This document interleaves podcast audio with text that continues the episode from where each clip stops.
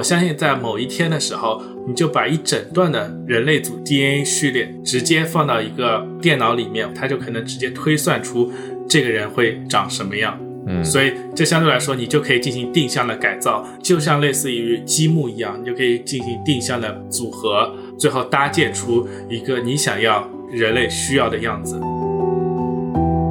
贺建奎他去在胚胎里边进行基因编辑，整个国际上对这件事情关注还是很大的。他们认为这个技术上一点都不困难，因为所有人都能做，全世界大部分实验室都能做这种胚胎的基因编辑。而贺建奎只是在没有伦理通过的情况下，把这两个小孩出生了。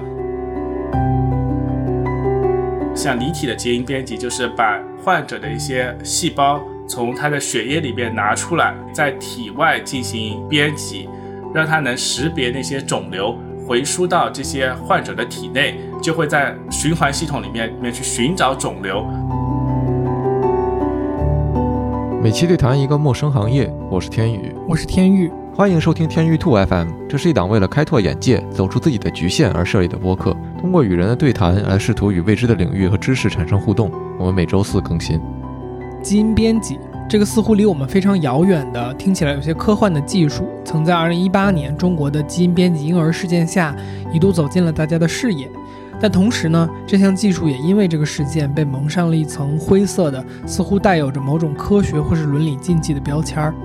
那基因编辑现在发展到什么程度了？它的伦理边界在哪里？人类又能用这项技术解决什么样的问题？本期节目，我们有幸请到了麻省理工，也就是 MIT 的博士后沈晨杰。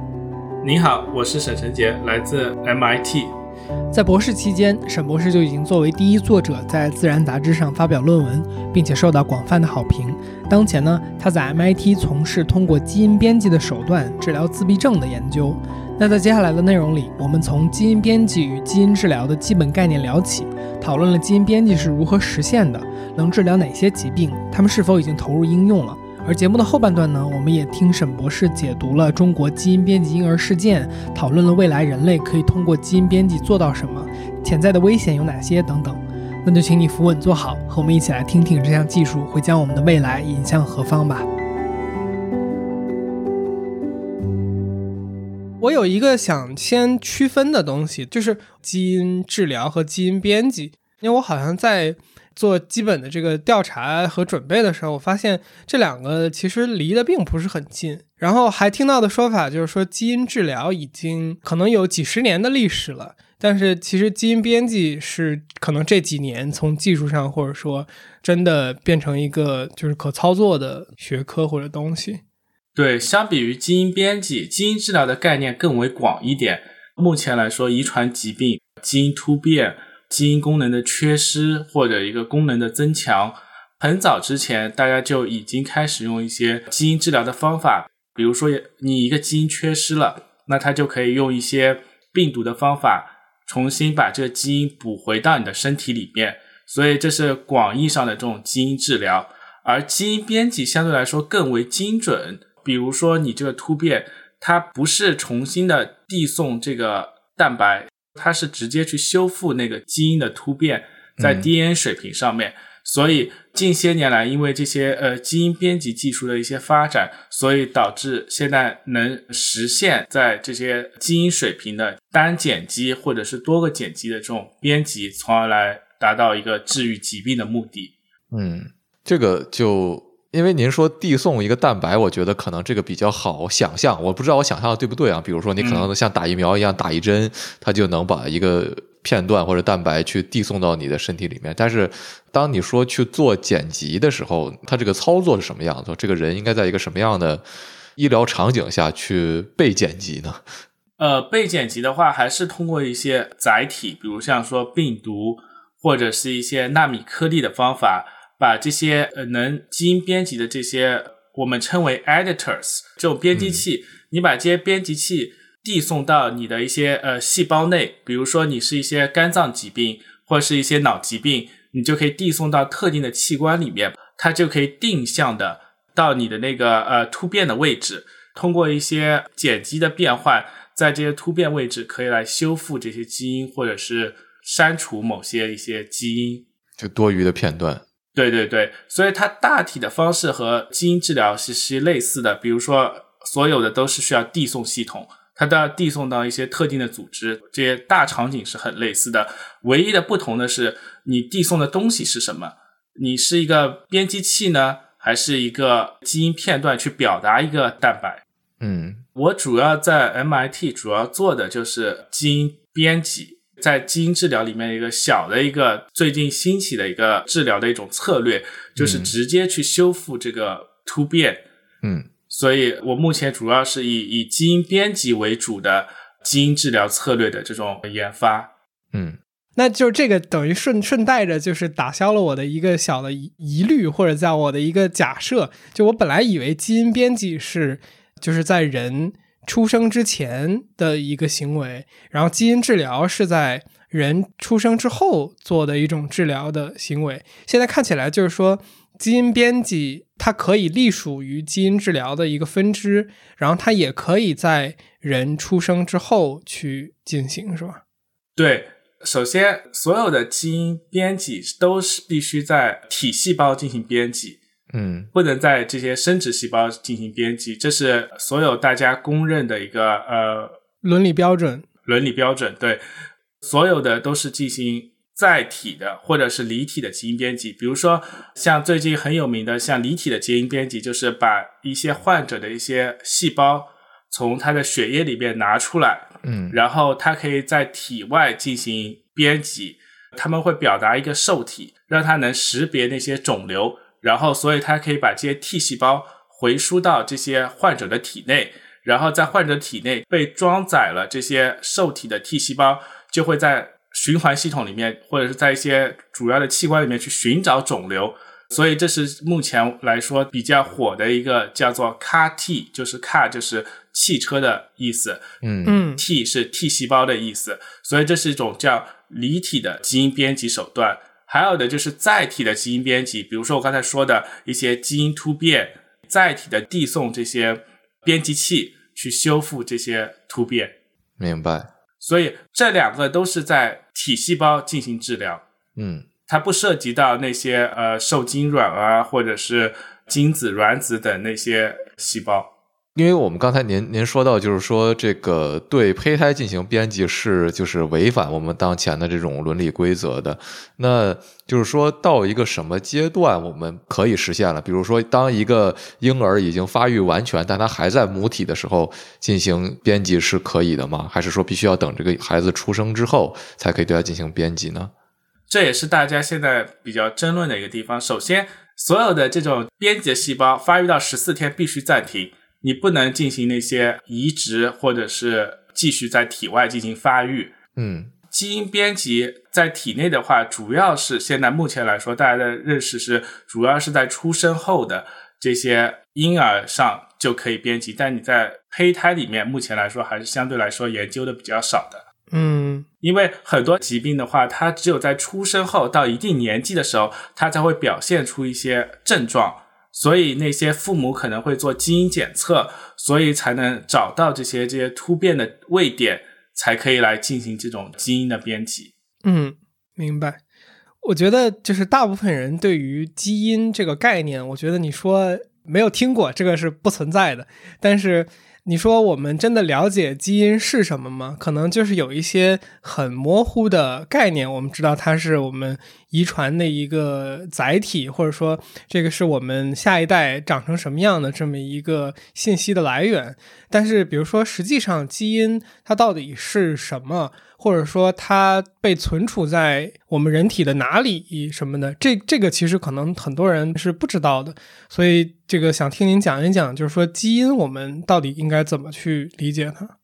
嗯，基因在这个生物学里面的概念，就是刚才您说的，就是携带遗传信息的这种基本物质。嗯然后基因这词是由我们我国的谭家珍院士他发明的，基因他认为是基本因子，所以它叫基因。那哈呃，所以基因简单来说，它就是一个构成生命的这种基本模板，嗯它储存了所有生命需要的这种所有的信息，就像一张图谱一样，它来可以通过基因来表达一些功能性的产物，比如说 RNA、或者是蛋白质来控制生命的这种所有的这种活动。基因它主要储存在一个叫细胞核的一个位置。嗯，细胞我们有细胞核或者细胞质，基因主要是在存在细胞核的位置。然后，如果我们去对我们所有的身体所有的细胞进行测序，比如说我的皮肤细胞、我的脑细胞以及我的骨骼肌细胞，所有它们都共享了一套的基因，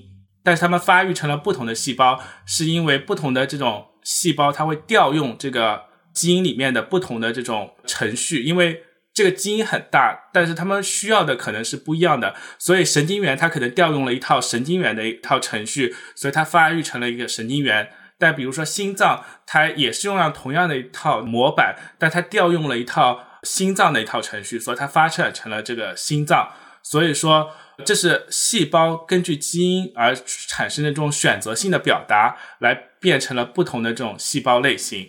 嗯，所以它是在我们所有的细胞里边都有一套一模一样的，就是这个基因的数据，是吗？是的，所有细胞的基因数据是一样的，这也导致为什么像现在，比如说在美国，他们有 Twenty Three and Me 做基因测序，我不知道你们有没有做过。他们主要是，比如说你可以用收集你的唾液，对唾液，为什么嘞？为什么唾液可以？因为唾液里面它含有细胞，所以呢，他们把细胞裂解掉，然后把那套 DNA 序列给提出来，而这套 DNA 的序列跟你所有身体里每个细胞的 DNA 序列是完全一致的。所以它可以知道你的所有的基因的序列，所以它可以来帮你看你是否含有一些易感疾病或者是导致疾病的一些突变。嗯，我记得我当时测完，说我我这个获得阿尔兹海默症的几率比正常人的风险高百分之六十。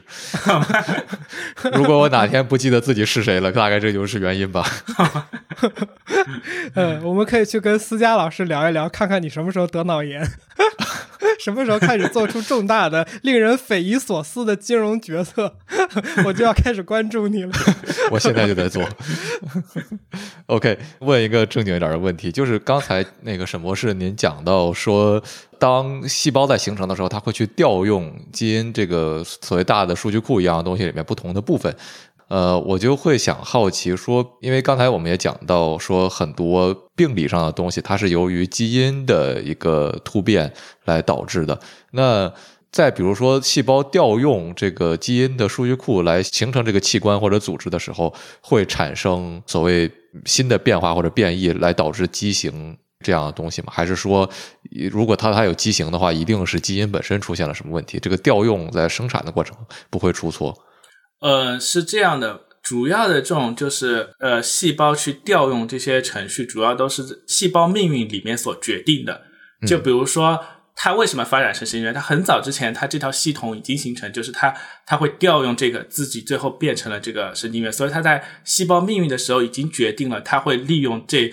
比如说像神经元吧，神经元它需要神经递质去传递，它这些神经递质相关的基因就会在这个神经元里面高表达。嗯，而我们骨骼肌就不需要这种神经递质，所以这些神经递质相关的基因在骨骼肌里面就会直接被关闭掉。嗯，所以这是主要的一个对调用的一个理解，就是他们细胞命运很早期的时候，他们已经决定了他们往哪里发展，该运用什么样的一些呃程序去促进自己的这种表达以及细胞的分化。当然，在这分化过程中，不断分裂的过程中，它可能会引入这种基因的突变。嗯，或者你的一些细胞在分裂的过程中过度的分裂，就它调用程序发生错误，比如说它变成了癌细胞，比如说很多细胞，比如说呃神经元细胞，它有时候如果过度分裂，它可能就变成了肿瘤，嗯，它的命运就受到了改变，所以慢慢的就会形成一些其他的这种细胞类型。所有肿瘤都是来自体内的这种健康细胞，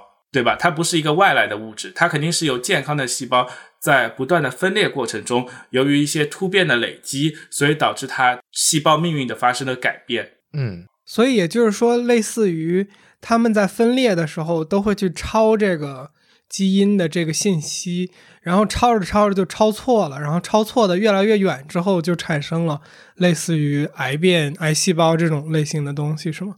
是的，是的，是的，是的。嗯，明白了。您的主要研究就是针对自闭症做的基因编辑的治疗方式，对吗？是的，主要针对自闭症。对，那就涉及到了一个就是自闭症相关的问题，因为我们之前正好也跟一个就是自闭症的训练师聊过一次，在咱们这期节目之前，我就问了一下他会有什么样的问题，然后他当时向向我转述的一个问题，大概就是自闭症，因为您刚才也说到，就是说很多东西是孩子出生可能发展到一定年龄之后才会被发现的，就是说它跟基因之间的这种关联性，现在有多大程度可以被完全的耦合上？因为自闭症本身也是这样，它的谱系和这个边界也在随着研究的不断这个进行而产生一些变化。那就是说，您怎么能够确定的说这个基因就是对应的这种自闭症的症状，然后对它进行治疗呢？我只能说，只有百分之十的自闭症是有遗传基础的。嗯，百分之九十的我们可能还不知道它是不是有明确的这种遗传基础，还是说是因为环境因素所导致的。所以只有百分之十的里面有遗传基础，而这百分之十里面有不同的这种基因的突变。之前的研究大家都是通过一些，比如说遗传的分析，比如说他们发现一些突变，它会聚集到某些基因上面。就是他们在自闭症里面做这种呃测序，发现有一些。突变是专门聚集在到一些基因上面，然后他们就把这些基因去在小鼠里面去研究有没有功能，能不能在小鼠里面模拟这种自闭症，所以他们就找到了这些基因对自闭症影响很大的一些基因，比如说有一个叫我们实验室也在研究的一个叫 SHANK3 的蛋白，它是一个大脑里面在突触上的一个蛋白，然后他们发现如果在这些突触蛋白上有突变的产生，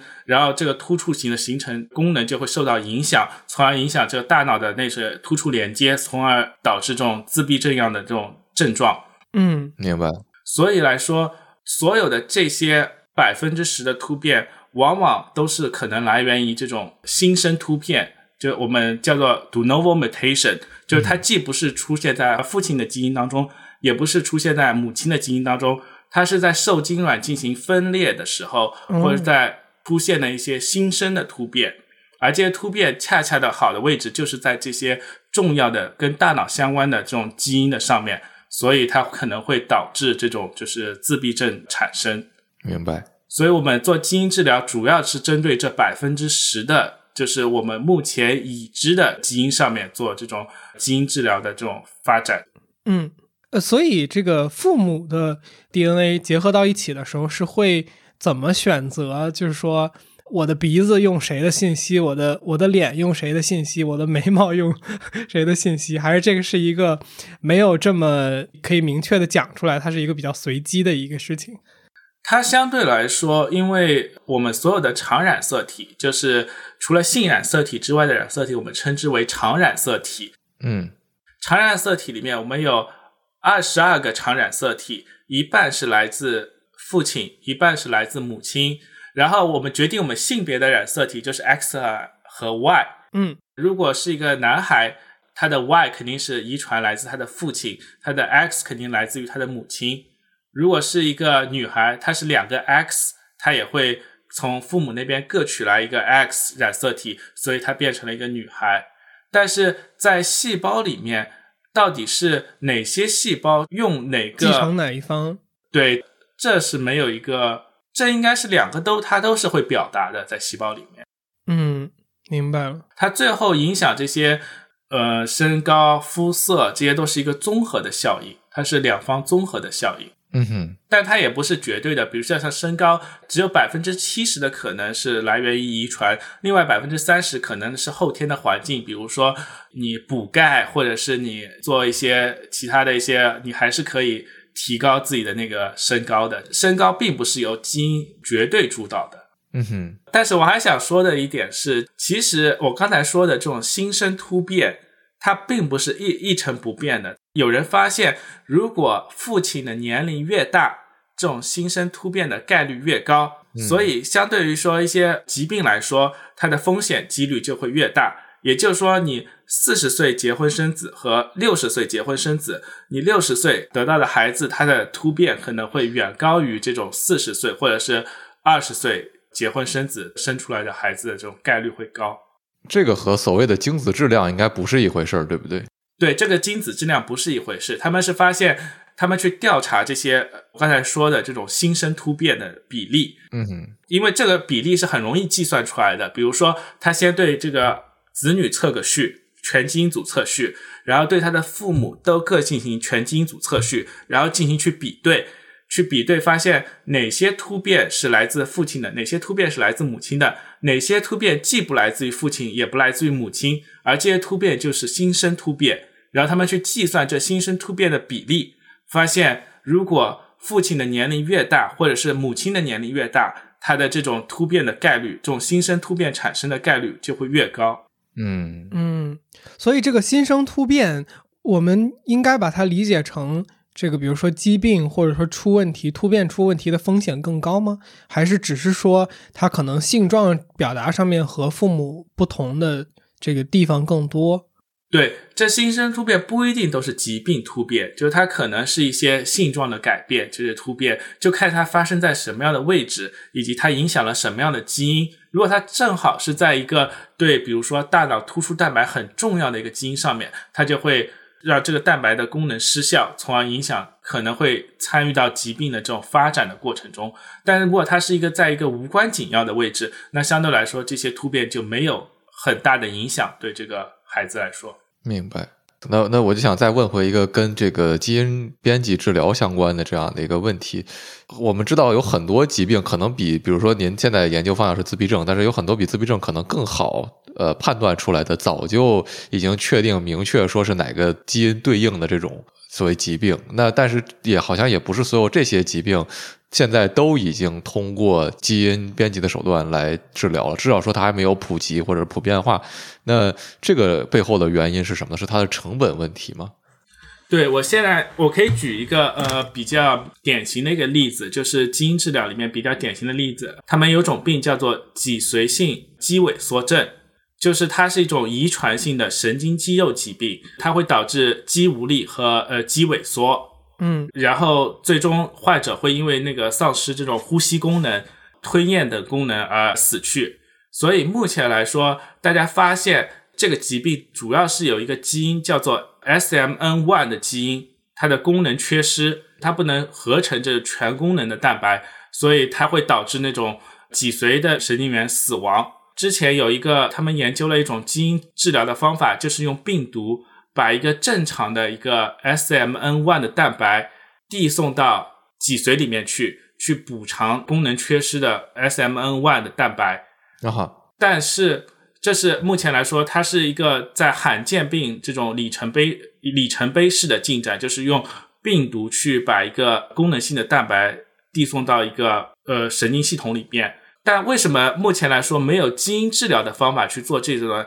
因为考虑到很多疾病突变，它不是简单的一些单基因的突变，它可能是更为复杂的，所以目前的基因编辑它可能不能去直接修改这个突变，所以它只能局局限于去只递送这个蛋白，但它还做不到把那个突变直接给修复回来。所以目前来说，这是现在困难。但这个刚才我说的这种基因的递送的方法已经被 FDA 批准了，它也是目前来说最贵的那个治疗药物，一针需要两百两百多万美金打一针，然后用病毒去表达这个蛋白，它需要两百二十一万美金。它的计算的方法就是发现，因为它跟病人去吃药相比，它是一个一次性的。它是一个治愈型的，它相当于让你一下把这一辈子药都吃了，这个价钱算一下。对，所以他们计算出来的，所以是两百一十万美金。哦，呃，我有一个小问题，我觉得我们这里需要清理一下。这个，就是我们刚刚说这个基因是存在细胞核里的，但是好像我们反复提到这个蛋白的概念。嗯，就是这个蛋白和基因的关系是什么呢？蛋白的关系，你可以和基因的关系，你可以想象成。菜谱就是餐厅里面的菜谱和你最后形成的那碗端上来的那个菜的关系。比如说，你菜谱上有这些各种指令，这是一碗汤啊，或者这是一盘呃炒青菜。然后蛋白的关系是利用这个指令去做出来这个实际的这个功能性的蛋白，而这个功能性的蛋白可以发挥功能。比如说，如果它是一个呃一个膜蛋白，它会到膜上里面去。表达，然后发挥功能，所以这些蛋白是怎么来的？都是通过基因的指令啊合成过来的，就是嗯合成这些蛋白，组成了这种生命的最主要的一种构架，比如说细胞膜或者是一些功能性的蛋白来发挥发挥作用。明白。嗯，也就是说，蛋白它既是一个，比如说类似于砖瓦片儿的这种建筑工具，然后它同时就是刚刚我们说的，就是解码这个基因的第一步，它也是个厨子，是吧？就那种感觉。他也是个厨子，像话吗？因为我们刚刚不是在说菜谱嘛，就是那那不就是 拿这个来类比吗？它相当于是种产物，终极的产物，就是基因它不能单独发挥功能，它需要变成蛋白来发挥功能，所以它是一个蛋白是一个发挥功能性的一种产物，就像那盆菜，就是最后做成的那盆菜，它它是一个基因执行功能的一个产物，就是它需要通过合成蛋白质来发挥作用。嗯最初的时候，他们认为在一个很原始的这个汤里面，就是在在很原始的汤里面只有核酸，嗯哼，但是核酸利用自己的这种遗传信息合成了细胞膜，然后慢慢的发展出了各种细胞器，以及最后变成了一个细胞。一个细胞慢慢的它会分裂分化，最后变成了一个个体。如果我们往回看，在最初的时候，就它只是一个核酸，就 是一个 DNA。我看到当年说核酸的时候，Jack 的表情了，所以我估计在这里麻烦需要您科普一下核酸究竟是什么。现在我觉得每个人听到核酸，可能只能想到捅嗓子或者捅鼻子了。核酸就是 DNA，脱氧核苷核酸就是 DNA，就是我们说的遗传序列、遗传信息。嗯核酸我觉得这个解释是很有必要的。所以所以所以我们现在说的这个核酸检测和这个 DNA 的关系是什么呢？有关系吗？核酸检测，它就是说用一根棉签去你的鼻孔里面去检测新冠病毒的 DNA 或者是 RNA，、哦，所以他们叫核酸检测，就是去检测新冠的核酸。而不是检测你的核酸。对，对对对对对，不是检测我的核酸，是检测那个病毒的核酸啊，是检测那个病毒的 DNA。哦，是的，检测病毒的 DNA，去去看他们用一些方法去看你的鼻孔里面有，或者是你的口腔里面有没有含有病毒的这个 DNA。如果有，你就被认为你是新冠阳性，阳性；如果没有，就是阴性。哦，明白了。所以这个是不是中国这两年积累的这个核酸检测技术，未来会对 会对这个什么基因检测、基因测序这种产生？因为这个太普 太普遍了嘛，我们被捅了三年嗓子，这个这如此大规模的，是不是人类历史上都没有过这种这种对于病毒的基因检测？是的，是的，你这能播吗？还行吧，我没说什么负面的东西啊。这所有的这种技术上面相对来说都是比较简单的，都是一些很简单的技术，大家都但是这么大规模的，可能在呃人类历史上也是比较罕见的，就是这种大规模的利用一一个单纯的技术去检测一些病毒的物质，这是很罕见的。但技术本身是很通用的一个技术，在在分子生物学里面是很通用的一个技术。嗯，那所以我们说的这种就是基因的检测，您刚才说什么分分子生物学，就是这件事情是怎么发生的呢？就是它的检测是能不能具象化一点去说检测是什么，或者说测序是什么？基因检测的发展主要是来源于之前他们呃推广的一个叫人类全基因组计划，就是在很长时间之前，他们就提出一个我们要对人类的基因组进行测序。当时在两千年的时候，可能测完整个人类基因组大概需要一亿美金。现在他们已经把成本便宜。就哦哦，我以为是说，我以为是说这个这个叫什么人类什么基因计划是一亿美金，而是而是测一个是吧？对，测一个个体，你想知道一个个体的这种全基因组上的信息，你需要一亿美金。但现在的目前来说，现在的报价是五千美金你就够了，就是能测完整个一个人的这种基因组的那个信息。那它到底是怎么测这种信息的呢？他们主要是首先提取 DNA，然后对 DNA 用一个他们叫一个引物的一个东西去测序。这个引物它会有一段序列跟 DNA 上的信息所类似，去 binding 到这个 DNA 上面，然后往一侧不断的侧过去，去读取这个信息，然后他们再把这些信息所拼接起来，就拼接成了一个整段的这个人类基因组的这个序列。你们大概能 明白吗？没太听懂，说实话，就这个 binding，然后什么往一边侧是指的是我没太听懂这个为什么它就变成了侧序呢？你们就可以理解为，它可以把一个基因组先切开，切成不断的小片，然后不断的小片，他们去测不断小片上的序列，然后最后把它合在一起，就他们就推断出整个人类的基因组是怎么样的。嗯哼，所以它测出来的就是具象的东西是这个信息是什么东西？是信息是什么东西？是零和一吗？不是，基因主要有四个碱基所构成，四个碱基我们称为 A、T、C、G 四个碱基。嗯哼，A 和 T 配对，C 和 G 配对，所以所有的信息也就像和零和一一样，就它在电脑里面是零和一，但在生命里边是四个碱基，四个 A、T、C、G 四个碱基的随机排列，然后排成了整个基因的序列。哦，听懂了。呃，我我想正好，因为说到这个，刚才讲到基因还有蛋白质的这个它们之间的关系，然后我就正好看到，其实这是因为这两天是有一个普林斯顿的科学家是叫什么名字来着？闫宁，对，严宁，严宁要回国，然后引发的一些讨论，然后就有说到说这个 DeepMind 就是之前开发 AlphaGo 的那个公司，那个那个人工智能公司开发的一个叫 AlphaFold，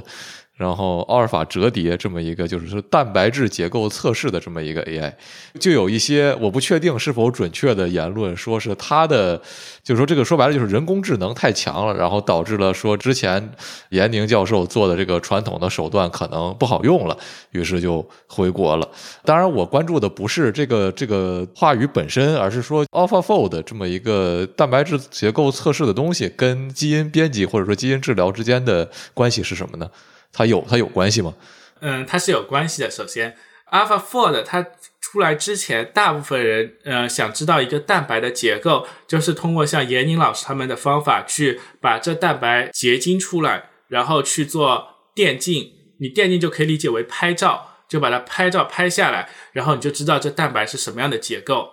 但 AlphaFold 的作用是什么呢？只要你上传一段 DNA 序列，那段序列它就会自己通过一些呃数据的这种运算，它就会知道它大概的这三 D 结构是长什么样的，所以它就减去了这种人为在实验上的这种操作，你就不需要再去解结构或者是呃纯化蛋白，结晶它，嗯，对结晶、纯化蛋白之类的，你可以直接就我有一个蛋白的序列，我直接上传到那个 AlphaFold，然后它就会告诉我蛋白的大致结构长什么样。那它对基因治疗有什么那个启发呢？比如说我刚才说的，大部分遗传性疾病都是由基因突变所导致的。嗯哼，那你就想知道某些基因突变它是怎么影响蛋白的功能的？嗯哼，那 AlphaFold 就会带来一个很好的一个应用场景，比如说我输入一个突变的位置，然后我再去看 AlphaFold 解出来的这个结构是否发发生变化，以及发生怎么样的变化，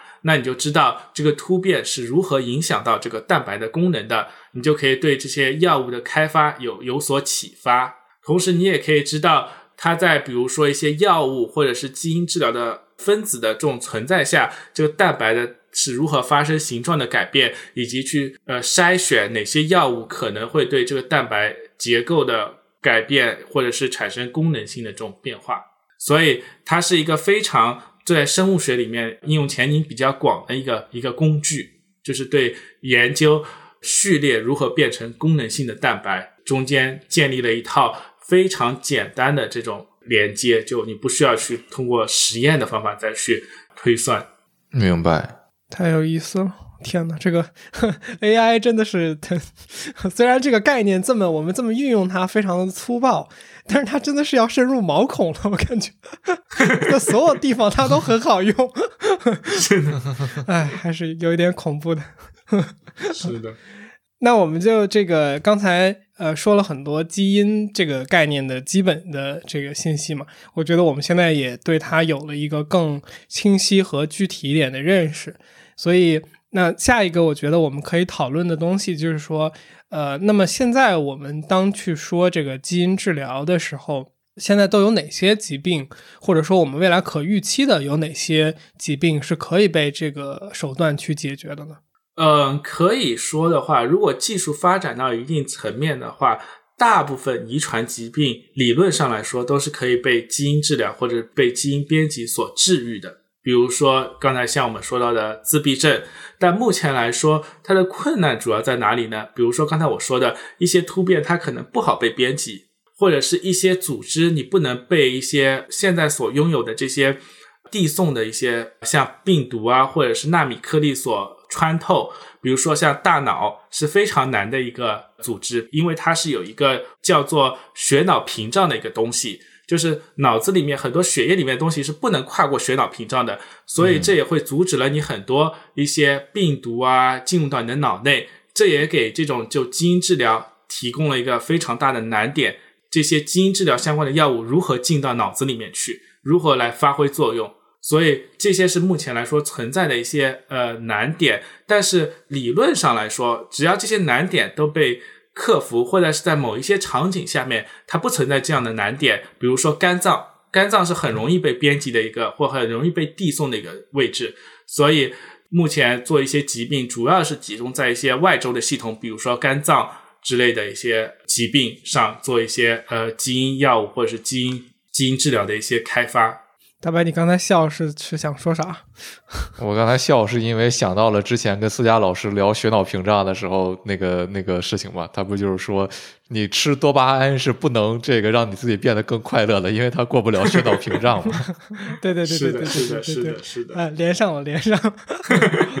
嗯，我我刚才想到了一个，我们就是再往前一点，其实有说到，我们一直在讲说，比如说治疗一种疾病的这个方式。呃，或者说就是基因治疗的这个方式，比如说我们是把它送一段呃病毒进去，去影响这个基因的，我不知道是叫表达还是叫什么改变它，或者说编辑它。那我的一个疑问，就因为刚才我们讲了，基因是存在于每一个细胞内的，那如果我们想要去改变。或者说编辑一个已经发展成就是有这么细胞这么多细胞的一个人，或者比如说我们就单说肝脏，我相信肝脏的这个就是细胞含量应该也是我不知道是数以百万计还是数以什么百亿计，但是就总之听起来像是说，如果你想编辑它，然后它又存在于每一个细胞里面，这个不是一个感觉很困难的事情吗？我们难道能同时编辑所有的细胞吗？对，这是目前所有基因治疗和基因编辑的一个特大的一个难点，就是如何能把一些东西递送到每一个细胞里面去，因为这个突变是存在你所有的细胞里面的，对吧？只是决定这突变所在的基因到底在你这个组织里面重不重要。刚才说的一些突触蛋白只在脑子里面表达，所以它对脑子的影响特别大。这突变，因为它在这个突变即使存在外周里面，它不会影响你外周的功能，因为它不表达这个基因。但即使在脑子里面，刚才说了，或者是肝脏里面有很多很多很多的细胞，首先能不能递送到所有的细胞，把这种基因治疗的药物，这是不确定的，或者是也只能可能只能感染大部分细胞。但其实，即使你感染大部分细胞，可能已经产生了一些治疗性的效果，就是你没必要去修复整个肝脏里面所有细胞的突变，你可能只修复百分之五十、百分之六十，在患者身上，你可能已经看到了一些。治疗性的这种效果，嗯嗯，所以它就可能人人来说，它是一种方法，即使我们不能感染所有细胞。我突然明白一个事情，是不是就是我们刚刚说的这种所谓的打进去，然后去编辑细胞的这种病毒，这个病毒自己是不是也是会复制的？就是它进去之后，所以我们才能影响到像你说的百分之五十的细胞。因为本来在我刚才那个问题，其实我问的时候的想法是说，我感觉。改变一个细胞，感觉我能理解，但是改变，比如说百分之五十，可能就是数以万或者数以十万、百万计的细胞。那它的改变是因为这个病毒自己会复制，然后影响到非常多细胞吗？就像我们得病，好像是病毒自己在你体内复制了。呃，首先病毒确实是会复制。首先，它为什么会进入到这么细胞里面？因为病毒的颗粒非常非常小，所以它很容易被细胞吸收。吸收进去之后。病毒开始复制，它有自己的 DNA，它的 DNA 上就是你你你想要的基因，然后它会进入到你宿主细胞核里面去复制，然后产生这些，比如说一个功能性的蛋白，或者是产生一个编辑器，在这个细胞里面发挥作用。嗯所以刚才所说的，它为什么能进入到这么多细胞？因为它比较小，它容易从血液里面进入到这些细胞里面，被细胞吸收。但在细胞里面，它确实又可以复制。嗯，明白了。嗯哼，那也就是说，我们在做的这个基因编辑治疗这件事情，实际上你是编辑或者说人为的发明了一种病毒，就是你也要发明这个病毒的 DNA 是吗？然后它进去之后，它的 DNA 发挥它的功能，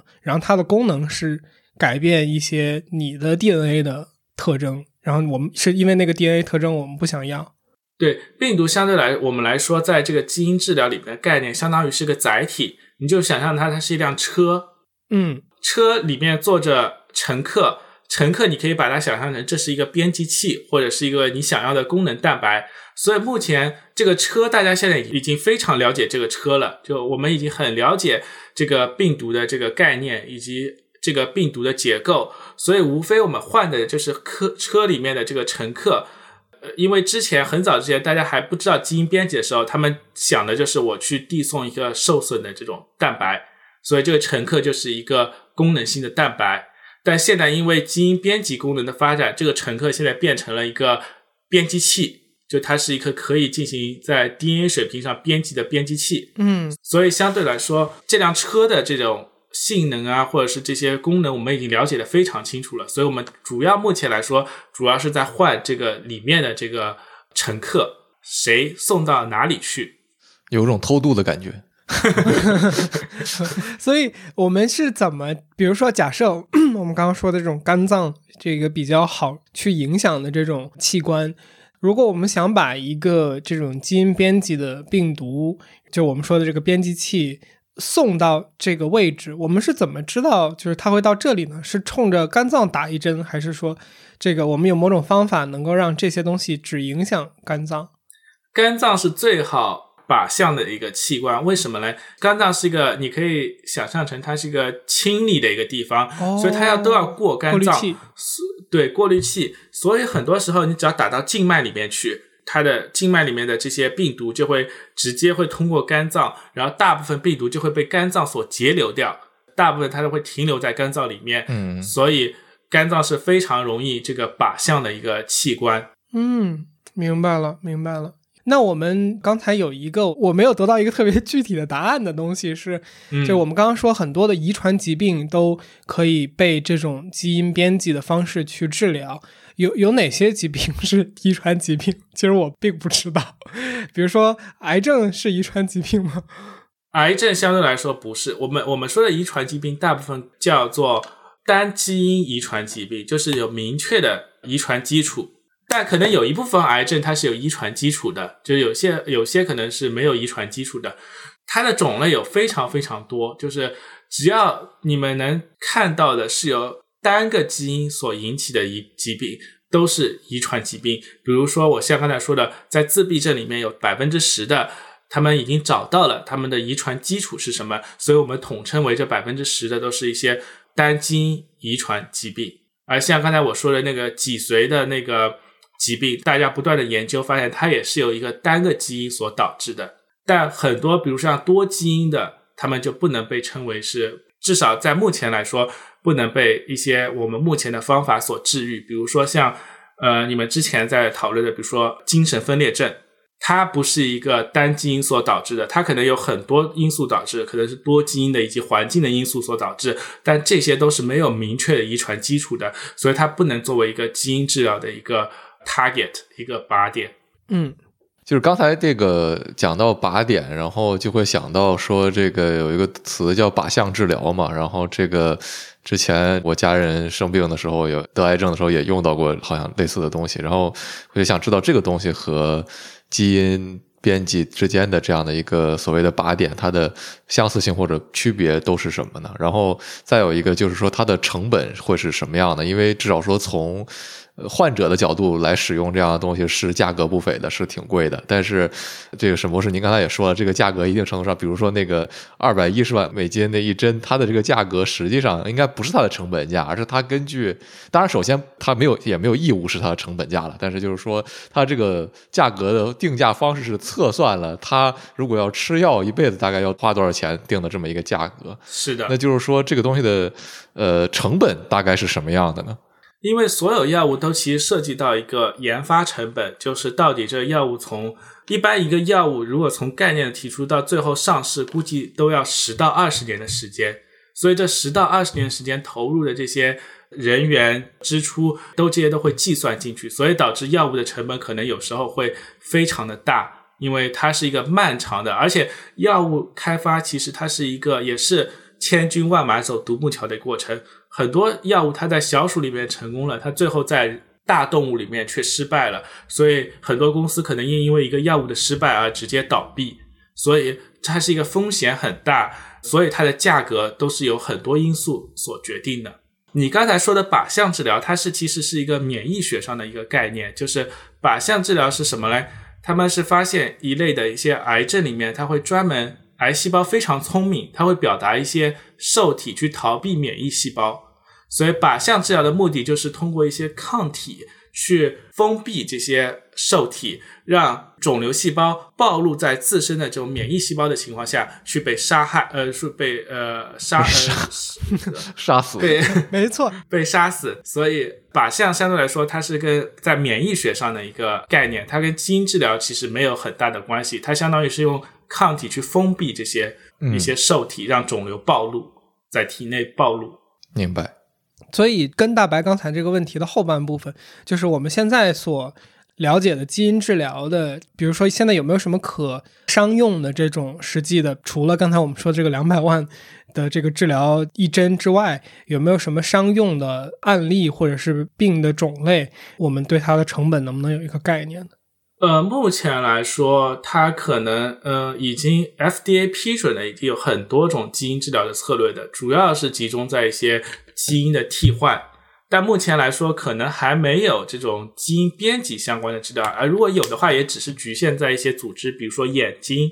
或者一些局部的组织，因为基因编辑它还是一个编辑器，编辑器你还是可能产生一些我们认我们在学术上称为拖把的一种效应。就是它不仅去编辑你那个你想要它编辑的位置，它可能会在其他位置产生拖把，而这些拖把的是不可预期的，就你不知道这种拖把会产生什么样的功能，或者是怎么样的一些后果。所以目前来说，大家对基因编辑的这种应用在人体上的应用还是非常谨慎的。就像因为我们人类的认知还是有限的，所以大家。很不愿意去看到，就是它可能会产生的这种拖把作用，在四十年到八十年之间，对这个个体来说，它会产生怎么样的影响？嗯，这也是之前我们呃一个很有名的例子，就是那个贺建奎，就是中国的科学家，他去在胚胎里边进行基因编辑。很多人反对的一点就是，你不知道这孩子出生之后，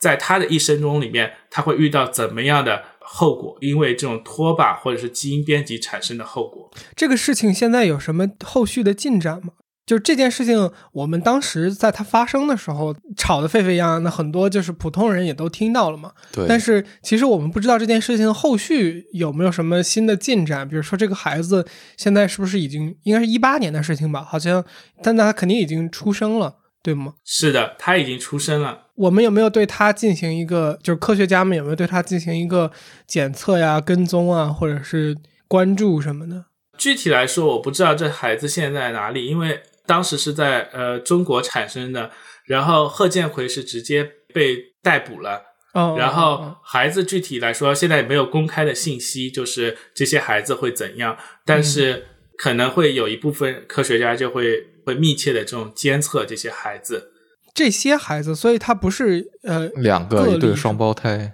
对，他是呃两个孩子。他主要为什么要对这个孩子进行基因编辑的一个原因是，那个父亲是 HIV 患者，就是艾滋病患者。嗯，之前很多研究已经发现，艾滋病进入细胞要通过一个特定的受体，叫 CCR5，就是一个特定的受体。嗯然后他们发现，在北欧的一群一小群人里面，这些人没有这个受体，他们从来都不会感染艾滋病毒。所以贺建奎当时的想法是，直接把这个小孩里面的这个受体敲除掉，然后他们就不会感染艾滋病病毒。哦，所以这是当时他的为什么想要基因编辑这两个孩子。嗯嗯，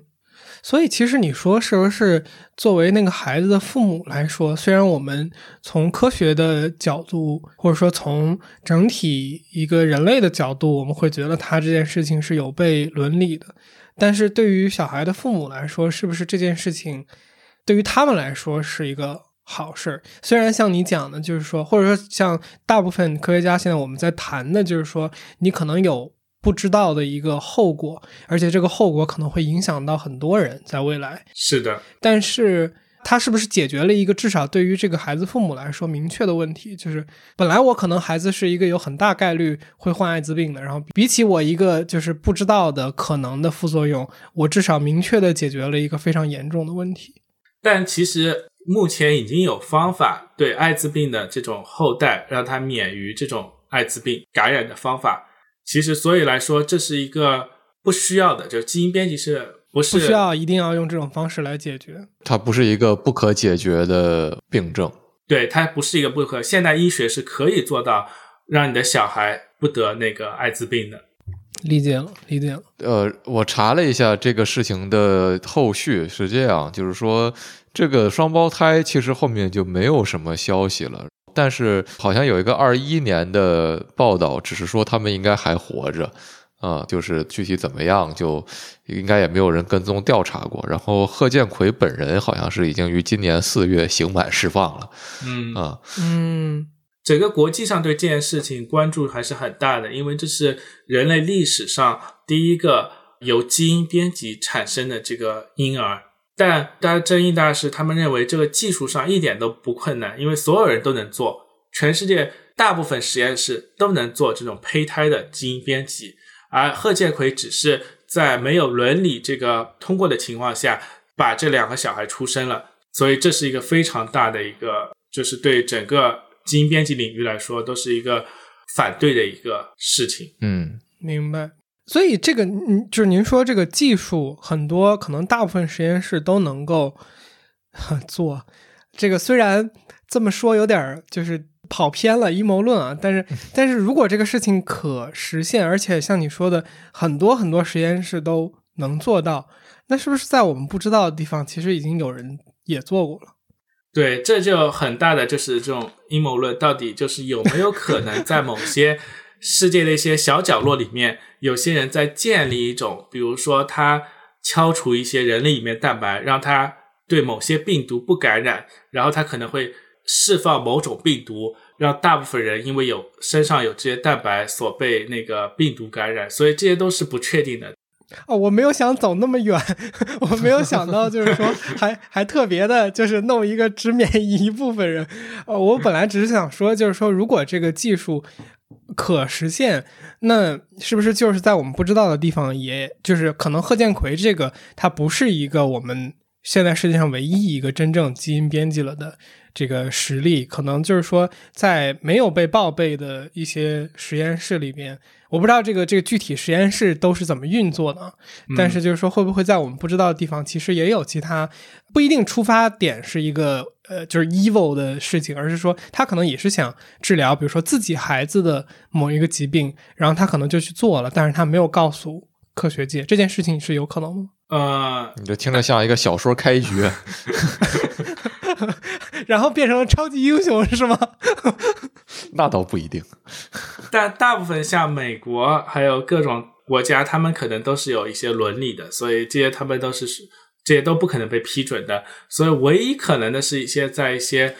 一些地方没有受到这些呃伦理这种监控。对，因为每次在说到基因编辑的时候，特别是对贺建奎这个事情，说到什么污染人类基因库啊这个东西，当然确实这个词用的也没有什么不准确，但是总给人带来一些很科幻的那种呃末世的想象。它其实永远伴随着一个优生学的问题，就是说这个其实我我觉得现在已经一定程度上被淘汰了，至少说从基因的这种角度上来讲。就我不知道现在的学界也好，或者说这个这个，我不知道您是不是跟这个领域算是直接相关。比如刚才您也提到，随着父母年龄变大，孩子会产生更多的基因突变的可能性。虽然我们不说它一定是一个问题，但是就是说这种我们明确知道的它可能产生的变化和。呃，我们人类繁衍的这种指导思想会有什么互相的影响吗？会不会有说，呃，推荐说人应该在多少岁之前或者之后，或者哪个年龄段来生育？那基本上，我觉得这个我没有确切的研究，但像我说的，这种突变不一定是坏的，所以即使你在年龄大的情况下，你也可以生育，因为这些都不是这些是随机的一个事件，你只能就像抽奖一样，你可能如果。不幸你抽到了这些突变，那一些致病的突变，那就非常的那个糟糕。但正常的生育年龄应该是在二十五，呃，具体我不知道，二十五，好像好像说大了，我怎么感觉古代经常有十几岁生孩子的，是吧？所以这个我具体不知道，他到底这个最佳的生育年龄在哪？我们回到这个基因编辑治疗这一个话题这边来说。啊，比如说近几年，或者说过去的这一段时间吧，有没有什么比较令人兴奋的，或者说非常标志性的这种科学上的进展？因为这个可能可以给我们普通人一个比较直观的感受，就是说这一门学科或者说这一个研究最近发生了什么，或者说它的一些进展是什么样的，它会比较具象。可以。在基因编辑领域里面来说，最近的一大最大的事件就是刚才我说的这个基因编辑器的发现。嗯，最早的是人家在研究这种细菌和古细菌的时候，他们发现通过测序，在古细菌里面有一段回文的重复序列。当他们去比较那段序列的时候，发现这段序列不是细菌本身的，而是来自于另外一个生物体，叫噬菌体。噬菌体的细菌和呃和细菌的关系，就是噬菌体是一种感染的，能感染这个细菌。他们有人就猜测，这可能是一种免疫反应。噬菌体入侵到细菌里面的时候，细菌对噬菌体做出的一种免疫反应，所呃去直接对抗这个入侵的噬菌体，因为它得记住这个噬菌体长啥样，所以他就把噬菌体上的一段序列刻到了自己的基因组里面。然后利用这段序列去找来的这些侵入的东西，如果一旦匹配上，他就知道这是噬菌体，他就会把它给消灭掉，就把它给瓦解掉。嗯，所以当时大家就发现了这段重复回文序列，然后慢慢的大家发现这是刚才说的，它是一个免疫的这种功能，参与细菌的免疫功能。直到二零一二年，加州伯克利的 Jennifer。呃，和另外一位呃来自瑞典的一个呃教授，他们就以这个免疫系统的这个，就刚才我们说的叫呃 CRISPR，就是以它为作为基础去开发了一系列的编辑器，因为他们发现这可能就是一个基因编辑，就是它能特意识别特定序列，然后对特定序列进行剪切或者是消除，所以他们就。去改造了这个编辑器，然后去测试，在体外测试它到底能不能对特定序列，你能不能程序化的编辑这个序列？因为刚才说的它只是针对噬菌体进行识别，对吧？那他们就想知道我能不能人工的 engineering 这个编辑器，让它对你想要编辑的序列进行编辑。所以他们开发出了以 CRISPR 为主的这种基因工编辑的工具。其中还有一位很重要的科学家，因为这两位科学家主要是在体外做这个测试的。还有很重要的一位华人科学家是叫张峰，嗯，他目前是在 MIT 和 Broad Institute 的。他做的一大的贡献就是他把这个编辑器直接导到了哺乳细胞里面去。因为刚才说的两位，他们都是只是在那个体外进行编辑，证明它是有编辑功能的。但张峰他做的一个事情就是把这个细编编辑器导入到细胞内。然后在细胞内也观察到同样的现象，它的呢细胞核里面的这个 DNA 进行编辑，所以这是他们目前几个非常重要的，在这个以 CRISPR 为主的这种基因编辑器中发挥重要作用的几个人物，像刚才提到的两位女科学家，也就是最近获得了诺贝尔医学奖。嗯，明白。这个 CRISPR 就是我们说的那个什么古代病菌的那个名字是吗？它的正确的缩写是规律间隔陈促短回文重复序列 （CRISPR）。这我它就叫没听懂 CRISPR 吧？它就叫 CRISPR 们吧？不听懂了，不听懂了你就可以理解为它是一段非常很奇怪的序列。这段序列当时是在这个细菌里面被发现，所以当时命名为这个 CRISPR。嗯，回文就是一二三四五四三二一是的，类似样这种东西。对，是的，嗯，明白了。我刚才听您讲这一段的时候，想到的是说，我们说这个古代病毒，它我们发现这个编辑器，实际上是因为它自己的一个免疫反应，它把这个、嗯。刚才说的这个 CRISPR 的它的一部分基因写到了自己的序列上，然后我们知道了，就类似于说它被编辑了，就是他编辑了自己的基因序列，然后我们发现哦，就是我们可以反推出来制作一个编辑器，用这个原理。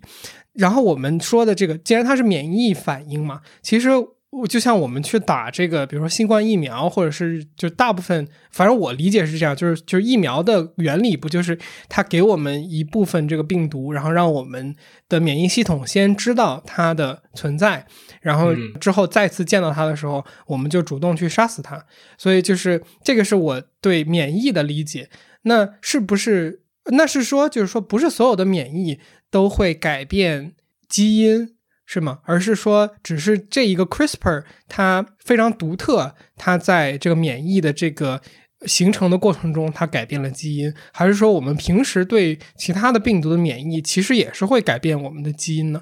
通常来说，这 CRISPR 是一个非常特殊的例子，它是细菌免疫力里面的一部分，所以它正好它对这个侵入它的噬菌体记住了噬菌体，然后把一段遗噬菌体上的遗传信息刻到了自己的基因里面去，从而以后对这噬菌体来侵袭之后，它能产生这种消灭这些入侵的噬菌体。就像您说的一样，大部分免疫反应它只是一个简单单纯的这种就是免疫反应，通过诱导这种细胞来攻击这些，就是比如说我注射一个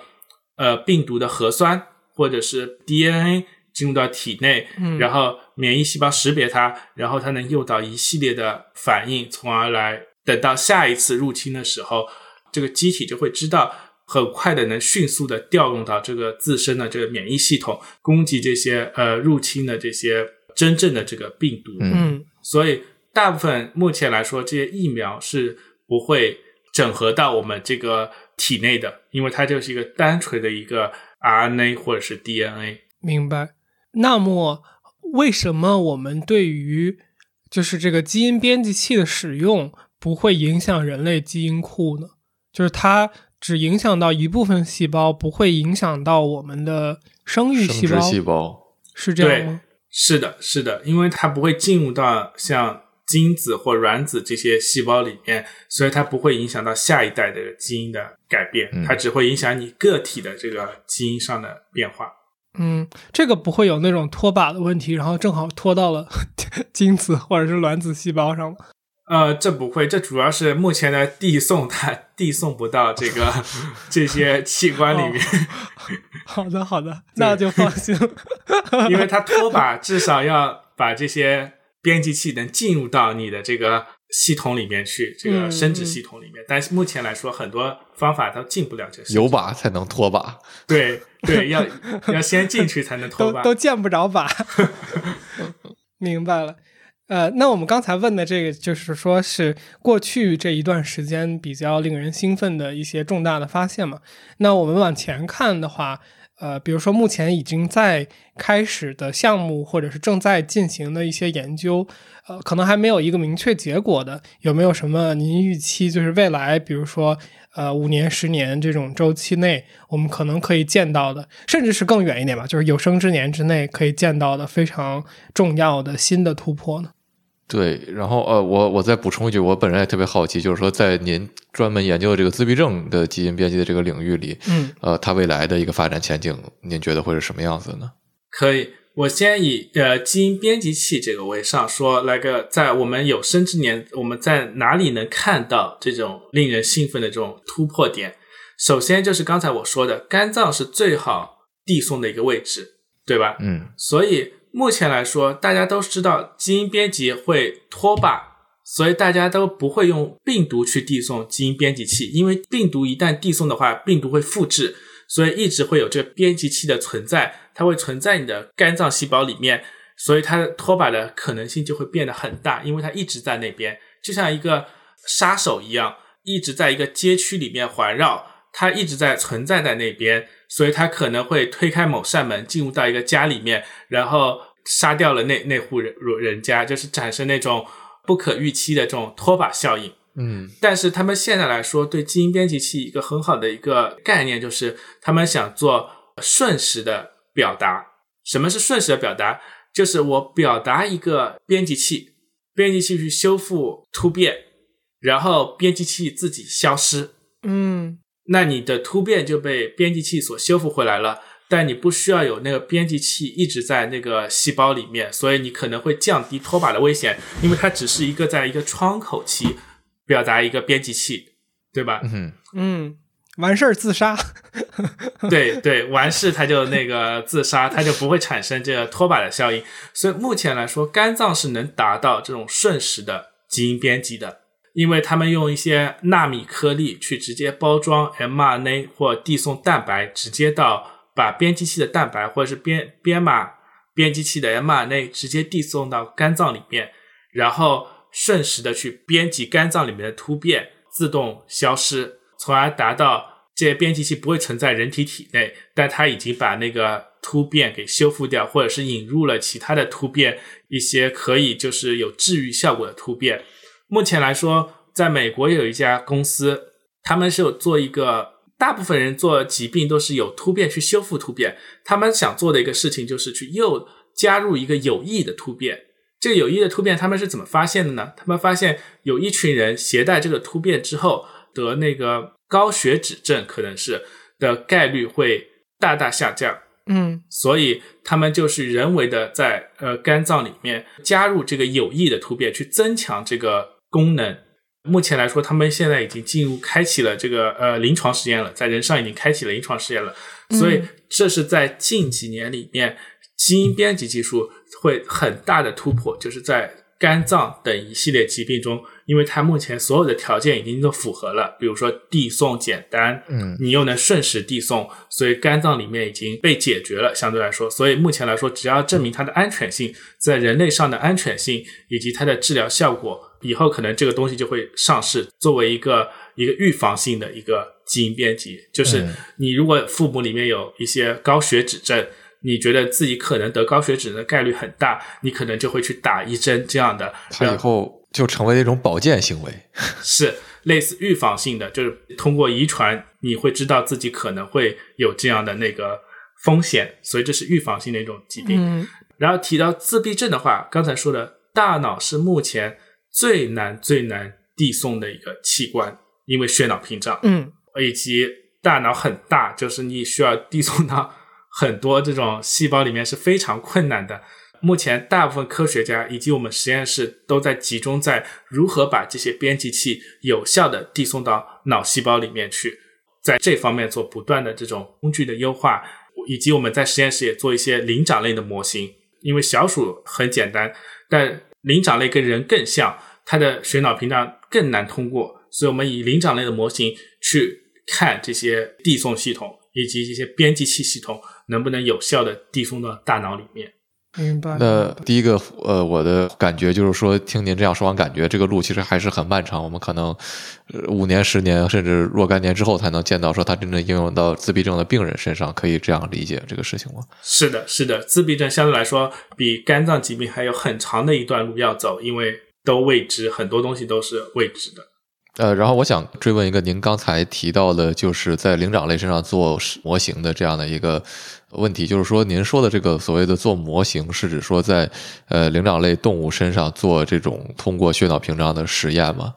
我们说的做模型是，首先我们想制造一个自闭症的模型在灵长类动物里面，所以我们用基因编辑的方法在胚胎里面直接把这个能导致我们认为的一些自闭症的突变基因引入到猴子或者是一些灵长动物里面，然后等它出生的时候，我们去观察这些动物，它是不是有一些自闭样的表型。如果有自闭样的表型，我们就可以用这些模型去筛选这些编辑器以及筛选这些递送系统在这些灵长类模型里面。所以我们说的模型主要是以基因编辑为主的、以灵长类为主的动物模型去建立这种大动物模型。嗯，突然想到一个，就是说，其实这个事情变相说明了一个潜在的东西，就是说，对动物进行基因编辑，在一定程度上不违反我们现在科学界的这个伦理道德的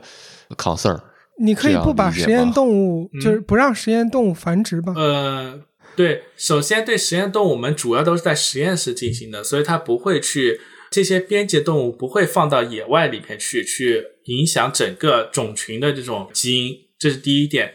第二点，所有的对动物的基因编辑都是为了更好的开发人类的这种药物，就是一些治疗性的药物，所以对动物的编辑，特别对大动物的编辑是非常必要的。特别刚才我说的，小鼠的脑子和人的脑子差别特别特别大，我们必须要有这样的灵长类模型作为一个近亲的这种物种去研究这些东西。所以相对来说，目前伦理是可以审核通过非人灵长类动物进行基因编辑，去模拟人类中的这种疾病，基于这些模型去开发这种有效的这种基因治疗药物。嗯。呃，那我可能就想再问一个稍微可能跑偏一点的问题，就是说，那伦理审审核会不批准一些什么样的动物实验呢？就是在基因编辑这个方面的，对，我们就不提什么这种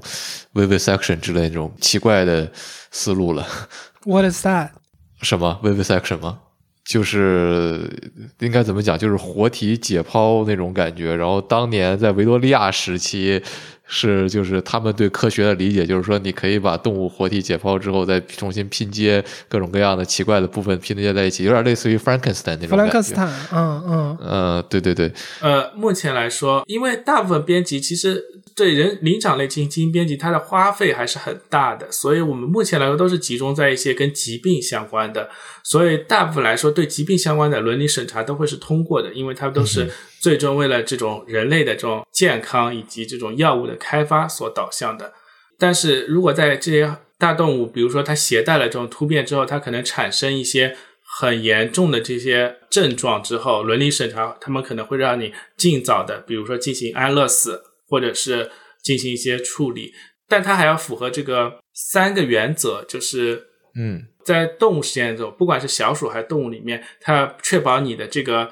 实验是。必须的，不做这实验，你可能完成不了你的这个善待动物。包括三个原则：减少、替代和优化，就是来科学合理的这种使用动物。听上去和用塑料也没什么区别，很抱歉，但是，嗯，是的，是的，是的。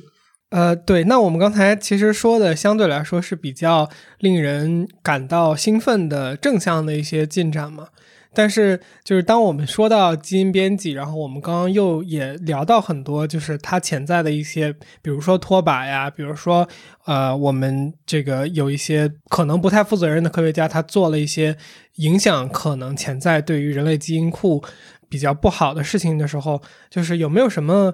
您作为科学家会比较担心会发生的事情？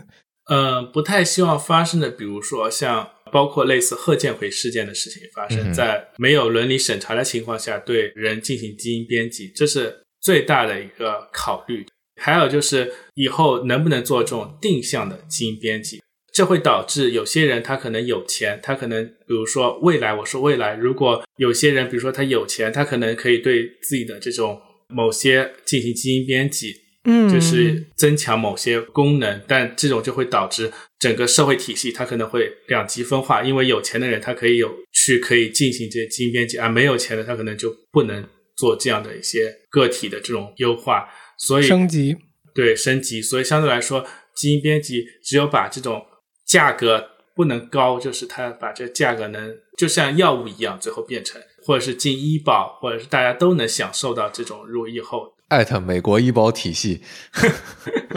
我还以为你要说把价格打下来。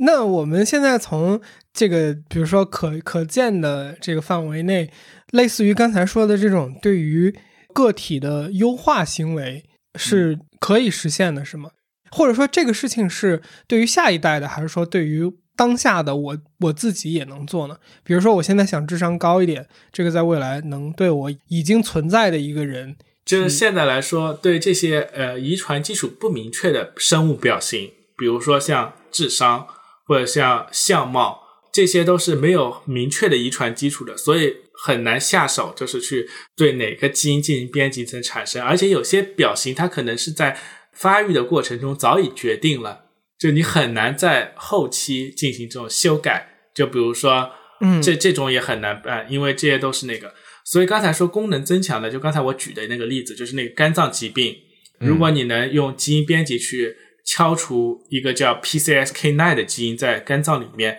它就能让你免于这种高血脂症这样这样的困扰，因为他们发现这些人没有了这个基因之后，他不会得那个高血脂症。所以这些就是类似的这种功能增强，但它相对来说，它的还是对疾病的预防。我明白您的意思了。其实您说的是说，就是说，呃，不希望看到的是这个，比如说，由于对于某些像功能性增强的这个东西，它的成本过高，所以导致一部分人可以享受到，是的，然后另一部分人享受不到。然后这个有点，因为它涉及到我们的身体，所以它有一点点那种平等与权利的那种伦理问题，是吧？是的，是的，是的。嗯，以后的科技战士是真的科技战士，基因科技战士，基因科技战士。对，那那回到这个就是伦理的这个边界上，呃，来讨论一下，就是令人担心，或者说我们也不一定说它一定是令人担心的吧。就是我们现在其实不允许对于像我们刚刚说的胚胎啊，或者是受精卵的编辑，其实是因为我们的技术还没有办法没搞明白。对，完全了解后果，对不对？就是类似于说，可能对于就是这种核电站，可能人原来也是不敢想的，但是我们现在能够 contain 它，能够有一套安全的标准流程去保证它的这个不出问题，所以我们就去使用它。呃，甚至我我们知道，就是核电其实是一个非常清洁的能源，但是这个跑远了。对，但是这个呃，回到这个基因这边来说，就是说是不是其实。当我们对这个事情有足够了解的时候，我们是会去做这件事情的。就是从生育的这些细胞的角度和级别上去对人类进行优化呢？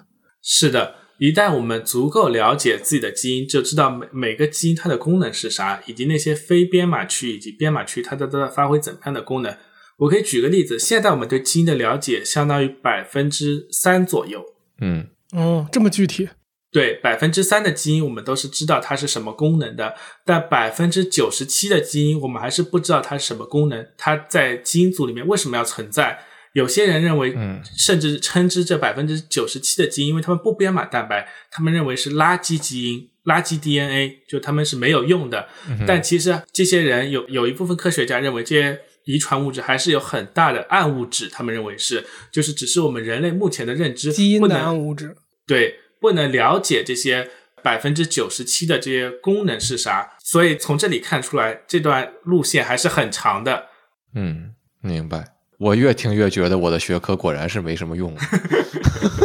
Why？Humanities 能干啥呀 ？Humanities 可以给我们指明一些方向吧。Humanities 就是告诉你这个很危险，这个也很危险。就是就是可能你可以在人类基因库进行编辑之前，去想象一下这个社会结构会发生什么样的变化，然后来一起讨论这件事情该做不该做，规则和政策该如何定制吧。是的，是的。谢谢，谢谢，谢谢。不客气，反正不是我干，也不是我干，我没这本事。对，所以我觉得有一个就是我想落到实处的点，就是说，比如说我们的人类的一些性状，类似于说我们刚刚说到身高是百分之七十可能取决于基因，百分之三十取决于这个后天的一些影响。那假设我们刚刚说的这种，就是人类对于基因的了解到了一个程度，然后我们可以去在这个就是生育细胞这个这个阶段对它进行干预和影响的话，是不是就意味着说人的样貌、形象这些特征，其实我们是可能在未来对它进行编辑的？就比如说我我也不知道这那个时候人会对自己的身体是有什么样的需求，但是我我说一些就是纯纯遐想的非常恐怖的例子，比如说那个时候我们所有人都戴 VR 眼镜，或者是这那个时候我们所有人都在大脑内植入这个芯片吧，就是说这个我觉得更具象一点。那是不是有可能我们发展出来某种性状，使得你的脑骨的那一个区域更加柔软，使得你植入芯片更加容易之类的，或者说你就直接在那里编辑出来一个接口，然后可以直接放东西进去。因为如果每一个人都要经历这个步骤的话，那应该是可以的。如果对那个足够的对这种基因上的认知，就以后你生下来就是赛博格。对你生下来就是赛博格，嗯。嗯也就是其实其实说白了就是说，所有会被基因定义的，因为像刚刚说的人最终是什么样子，是那些基因序列告诉蛋白，然后导致就是最终形成了我们人体的样子。那如果我们对基因有假设，我们说，虽然我觉得这个听起来就是一个不可能的，就是对基因有百分之百的了解，那也就意味着我们想怎么样就怎么样了。是的，我觉得未来可能也会像 AlphaFlow 的一样，就是你把一段人的基因序列输进去，它就能告诉你这个人长啥样，它根据这些嗯信息能推算出这人长啥样，嗯或者是通过这样的方法。但目前来说，因为我们对它的理解不够多，所以我们不能做这样的推算。对数据的这种挖掘，但我相信在某一天的时候，当这些都被搞清楚的时候，你就把一整段的人类组 DNA 序列直接放到一个电脑里面，或者放到一个东西里面，它就可能直接推算出这个人会长什么样，身高、体重以及他的这种很多方方面面、肤色之类的，对进行这种推算。嗯，所以这相对来说，你就可以进行定向的改造，因为你知道，比如说你想要这个人有一些高鼻梁，你就可以把这些高鼻梁的基因给放进去，然后你就像类似于积木一样，你就可以进行定向的组合，最后搭建出一个你想要人类需要的样子。嗨，这里是后期的天域。那我觉得这期节目 让我又一次发现，原来我对一个未知的科学概念的理解是那么的有限。那就像开始的时候说到的，就是其实原来我会认为基因编辑是一个在现在的伦理道德下比较黑白分明的一个禁忌，但从来也没有想过，原来现在已经能够实现对已经出生并且成为独立个体的人进行基基因编辑的治疗这种事儿。但说实话呢，这种打破基本认知空白的对话，确实每次都会给我带来新的震撼，而因此呢，我们也真的非常享受每一次这样的对话。好了，那如果你对基因编辑和治疗的未来有自己的畅想，或是对我们所谈的内容有任何的补充，也欢迎你在评论区留言和我们一起交流，说不定你的评论也能启发到其他的人。也感谢天娱兔 FM 第五十八期的嘉宾 MIT 博士后周婷婷把沈博士介绍给我们。OK，最后做个预告。那如果你还没有听够本期的内容，下周四我们将会更新本期节目的彩蛋。不知道你是否还记得，我们曾经在第五十七期的彩蛋里谈到了一个人类是否是第一个不延续基因的物种，而这又意味着什么的话题。而下周四的彩蛋则是对这个话题进一步的一点延展和补充。那如果你感兴趣的话，就关注一下我们吧。下周四我们会准时更新。也欢迎你加入天娱兔 FM 的听友群，和我们一起直接聊天儿。请在微信搜索好友 ID 天娱兔 FM，拼音的天娱，阿拉伯数字的二，再加上 FM。记得是添加微信好友，不是公众号，然后备注一下来聊天儿，我们会尽快把你拉到群里。最后，如果你觉得我们的节目做得还不错，或是你从中得到了一些启发，请在你所收听的平台给我们的节目打分儿和评价。或是将我们的节目转发给你的朋友，说不定你的分享也能启发到其他的人，这对我们做节目也有非常非常大的帮助。特别谢谢你，下周见。好，那我们这期节目的内容就到这边，那我们一块儿说个拜拜。好好的，那非常感谢来参加，拜拜拜拜，谢谢，拜拜。再见。